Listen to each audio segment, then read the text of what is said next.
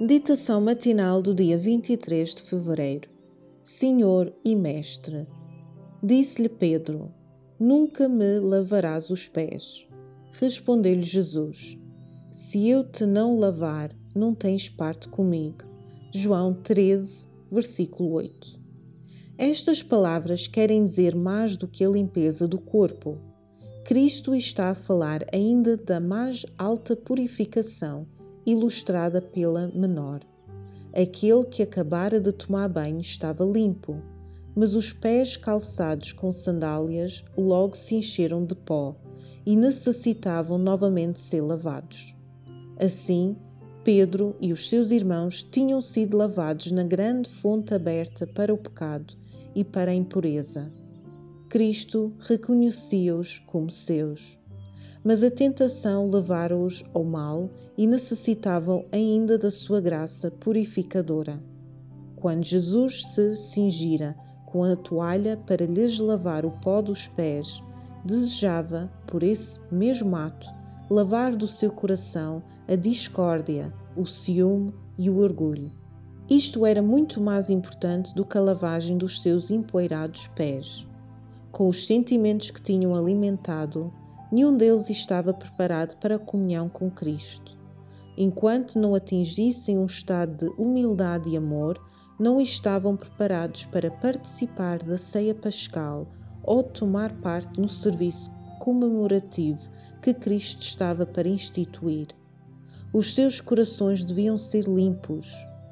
O orgulho e o interesse egoísta criaram dissensão e ódio, mas tudo isto Jesus lavou ao lavar-lhes os pés. Operou-se uma mudança de sentimentos. Olhando para eles, Jesus podia dizer: Vós estáis limpos. Agora havia união de coração, amor de um para com o outro. Tinham-se tornado humildes e dóceis. Com exceção de Judas, cada um estava disposto a conceder ao outro o mais alto lugar.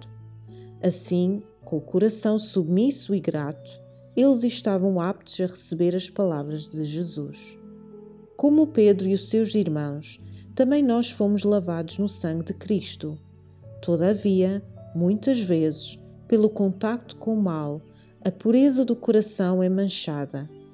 Devemos ir a Cristo em busca da sua graça purificadora Pedro recuou ante a ideia de pôr em contacto com as mãos do seu Senhor e Mestre os seus pés sujos. Mas quantas vezes pomos o nosso coração pecaminoso, poluído, em contacto com o coração de Cristo?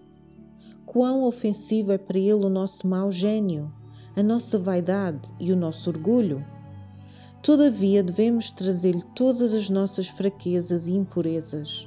Só Ele nos pode lavar e deixar limpos não estamos preparados para a comunhão com Ele, se não formos limpos pela sua eficácia. O Desejado de Todas as Nações, capítulo 71, página 555. Para reflexão, já alguma vez a vergonha por causa dos meus pecados me impediu de os levar a Jesus?